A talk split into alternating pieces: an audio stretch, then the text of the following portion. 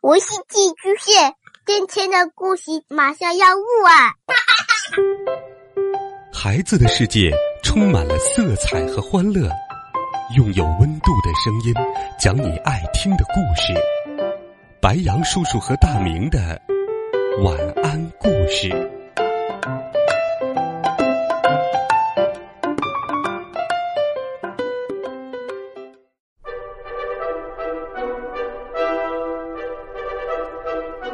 小朋友们，晚上好！欢迎收听白羊叔叔讲故事。本周三，白羊叔叔会继续给你讲《胡桃夹子》的好听故事。这是一部世界殿堂级的经典绘本，是一部暖心唯美的好听故事。让我们一起走进胡桃夹子的故事。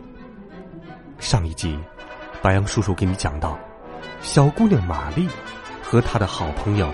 胡桃夹子第一次见面了，可是七只脑袋的老鼠王却突然出现。接下来的故事会发生什么样呢？长得丑陋的胡桃夹子到底是谁呢？老鼠王是否被玛丽打败了呢？我们接着来听《胡桃夹子》下集。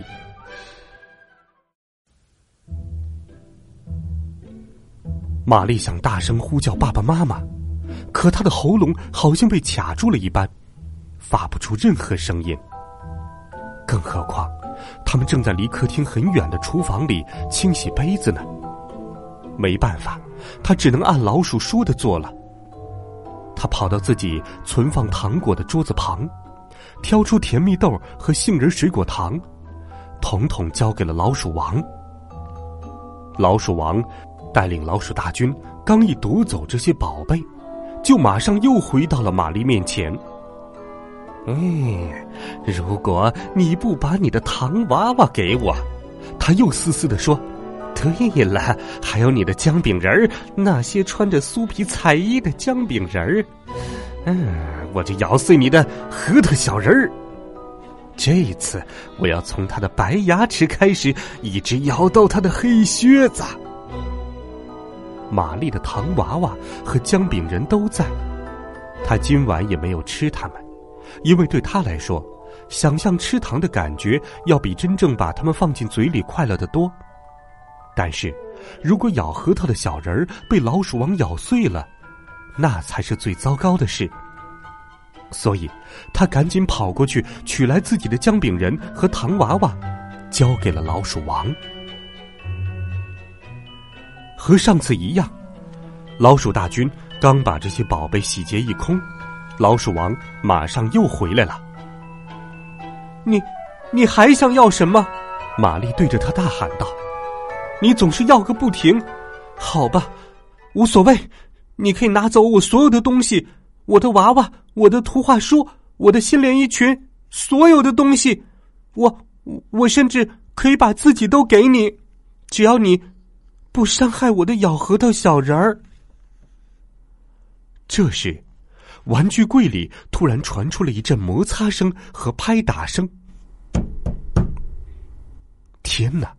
木头人们正在跺脚，锡兵们正在行进，玩具车的轱辘也转了起来。冲啊！一个声音叫起来：“快，向这群老鼠进攻！”接下来。玛丽看到柜门突然开了，咬核桃的小人儿从搁板上跳了下来，身后还跟着一支英勇无畏的玩具大军。胖玩偶、小丑、牧羊人、牧羊女、猴子、扫烟囱的人和新来的锡兵，所有人都在军队里。他们在小人身后排着整齐的队列，跟随他穿过地毯向老鼠大军走去。小人的彩色大军英勇奋战，他们的大炮轰隆隆叫，他们的刀剑叮叮当当响。可不论他们作战有多勇猛，喊声有多嘹亮，老鼠大军和可怕的老鼠王都表现得更厉害、更勇敢、更嚣张、更强大。慢慢的，他们把小人和玩具大军一步步逼向一个角落里。玛丽再也不忍心看下去了。面对疯狂叫嚣的老鼠们，小人的脸上露出了悲伤却勇敢的微笑。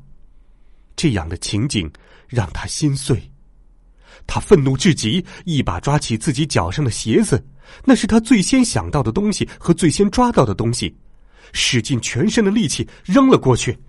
嘿，这大概是他一生中最漂亮的一记投射，鞋子不偏不倚的打在了老鼠王那颗最大最丑的脑袋上，打在了那两只可怕的瞪得圆圆的红眼睛中间。老鼠王尖叫起来，啊啊啊！随后是一片寂静，玛丽当场晕倒了。当玛丽睁开眼时，发现小人儿正依偎在他身边。那个老鼠王，玛丽说：“他想拿走所有的东西，杀掉所有人。”老鼠王已经死了，小人轻声说：“被你用鞋子打死了。”有那么一会儿，玛丽以为。眼泪会从小人忧伤的木头眼睛里涌出来，然而，他始终微笑着，悲伤却勇敢的微笑着。要是没有你，他说，我现在已经被老鼠王吃掉了。此刻，我觉得自己好幸福。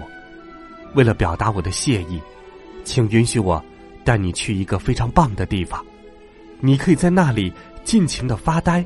尽情的感受快乐。玛丽的眼里含满了泪水，她激动不已，脑中一片空白。不仅仅是因为小人从此安全了，也不仅仅因为他会开口说话，更多的是，他因为他和自己想象的一样善良，一样温柔。只要你能陪我去就好，他说。一个人去玩、去看、去消遣，真的没什么意思。我当然会陪着你。咬核桃的小人说：“我们抄小路过去，然后我们就可以想玩多久就玩多久了。很快的，跟我来。”玛丽知道，他家里并没有什么小路，反正打扫的干干净净的角落都没有。但那天晚上。每件事都很奇怪，所以当小人牵着他的手，带他走向走廊的衣橱时，当一个楼梯间从爸爸大衣的袖筒里冒出来时，玛丽连眼睛都没有眨一下。她只是跟着小人儿走上了楼，走进黑暗里。两人就这样抄了小路，刚到楼梯顶端，他们就沐浴在了阳光里。刚才明明是午夜，可这会儿却万里无云，艳阳高照。而且，玛丽家的房子周围除了鹅卵石路外，明明什么都没有，可他却和小人走进了一片芳草地。那不是普通的草地，而是一片闪亮耀眼的夏日草坪，有微风，有香气，还有叽喳叫的飞鸟。每一片滑溜溜的叶子，每一枚红艳艳的花瓣，都像洒满了钻石一般，闪烁着耀眼的光芒。眼前的景色让玛丽万分欣喜，她甚至觉得有些眩晕，仿佛世上所有的幸福在这一瞬间都集结在了一起，只是更加激动人心，更加美艳动人。玛丽心想。这一定是她一生中最为惊喜的时刻。可是她错了。正当玛丽胡思乱想时，咬核桃的小人儿开始带着他游览。他们一起漫步着，感叹着，享受着，时间仿佛就这样凝固了。玛丽喜出望外，因为她终于拥有一个可以分享一切的朋友了。就在这无比广阔、无比美妙。无比愉悦、无比轻松的旅程中，咬核桃的小人儿渐渐消失了。一开始，玛丽还以为这是游览的一部分，是小人故意安排的。可事实并非如此。过了一会儿，伴着“砰”的一声响和一片烟雾，小人不见了。咬核桃的小人儿，你快回来！他尖叫着，可小人已经走了。咬核桃的小人儿，玛丽又叫了起来。她一边在口袋里翻找玩具柜的钥匙，一边说：“如果你不在了，我再也不想要其他朋友了，永远都不要。”小人还是没有回来。然后，玛丽把钥匙用力扔在小人刚刚站过的地方，伴随着“砰”的一声响和一片烟雾，钥匙也不见了。玛丽陷入了深深的绝望。咬核桃的小人儿，他哀嚎着：“我以为我找到了你，可现在你却走了。”这时，一阵风吹来，将他拖上了一片云。玛丽越飞越高，越飞越高，越飞越高，直到被云朵抛下，玛丽才跌落到自己的床上。在一阵颤动中惊醒过来，咬核桃的小人儿，咬核桃的小人儿，回来，回来！他哭喊着。弗里兹和舒塔尔巴姆太太急匆匆的跑上楼来。你个小懒虫，弗里兹笑着说：“大半个上午都在傻傻的做梦。”哼！玛丽大哭起来，她失去了生命中最珍贵的东西。他的心里除了悲伤和遗憾外一无所有，仿佛冰水井般深邃和黑暗。擦擦眼泪，快起床吧，妈妈用宽慰的口吻说：“德罗塞尔梅亚先生带了一个人来见你。”是咬核桃的小人吗？玛丽叫起来：“他最后是不是活下来了？没有在天空里融化掉？”弗里兹笑弯了腰，哈，那个又蠢又笨又坏掉的玩具，把你给弄疯了吧？我们把它扔了。呃，不信你问德罗塞尔梅亚先生。玛丽觉得自己的心都要碎了，她像个被人抛弃的玩具一样，一动不动，任凭妈妈给她整理裙子、打理头发。我的宝贝儿，你这是做了什么梦啊？睡得太晚就容易做噩梦，你昨晚在玩具柜旁睡着了，我不得不把你抱到楼上来。说完，他便带着玛丽下楼了。德罗塞尔梅亚先生正在客厅里，玛丽强打着精神问候了他。这时，他发现一个小男孩正害羞的站在德罗塞尔梅亚先生身后，身穿帅气的红金两色夹克。还有雪白的丝绸长筒袜和擦的闪亮的黑靴子。你看起来真像。玛丽刚一开口，就重新陷入了沉默。她不想让弗里兹嘲笑自己，尤其在客人面前。这是我的侄子马努斯，德罗塞尔梅亚先生说，他昨晚刚从一个很远的地方回来。我原以为他再也回不来了呢。可他现在就在这儿。他的左眼闪烁着喜悦的泪光。你好，马努斯微笑着说，他的笑容既有趣又甜蜜，他的眼神既忧伤又温柔，仿佛心里有什么秘密要和人分享。玛丽确定，这一切他都见过。玛丽和弗里兹。带马努斯参观了他们的玩具柜，玩具们被摆放在各自的搁板上，和从前一模一样，只是咬核桃的小人不见了。他曾待过的地方，就像玛丽心底的伤口一样空荡荡的。弗里兹迫不及待的展示起自己的小马和骑兵来。马努斯偷偷看了玛丽一眼，你好像很难过。他轻声说：“我丢了件东西。”玛丽说：“至少从两个方面来说，他说的这话并没错。”你不记得我了吗？也许吧，玛丽说：“可我不记得在哪儿见过你。他的心情过于沉重，几乎什么也想不起来了。或许，这就是你丢掉的东西吧。马努斯边说边从口袋里掏出一把钥匙，那是玩具柜门的钥匙，是玛丽在小人消失后扔过去的钥匙。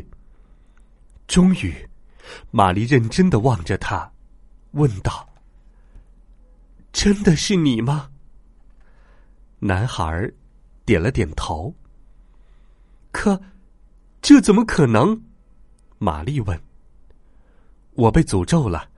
变成了一个咬核桃的小人儿，马努斯说：“直到有人在我受伤时保护我，直到有人不嫌我丑而依然爱我，那个人就是你。”一股幸福的暖流涌上了玛丽的心头，她再一次觉得自己无比轻盈，轻盈的能飘上一片云，而且，她知道。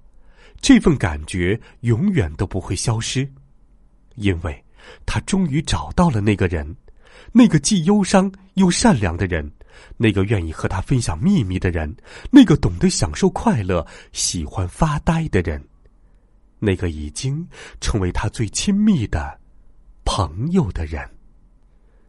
完。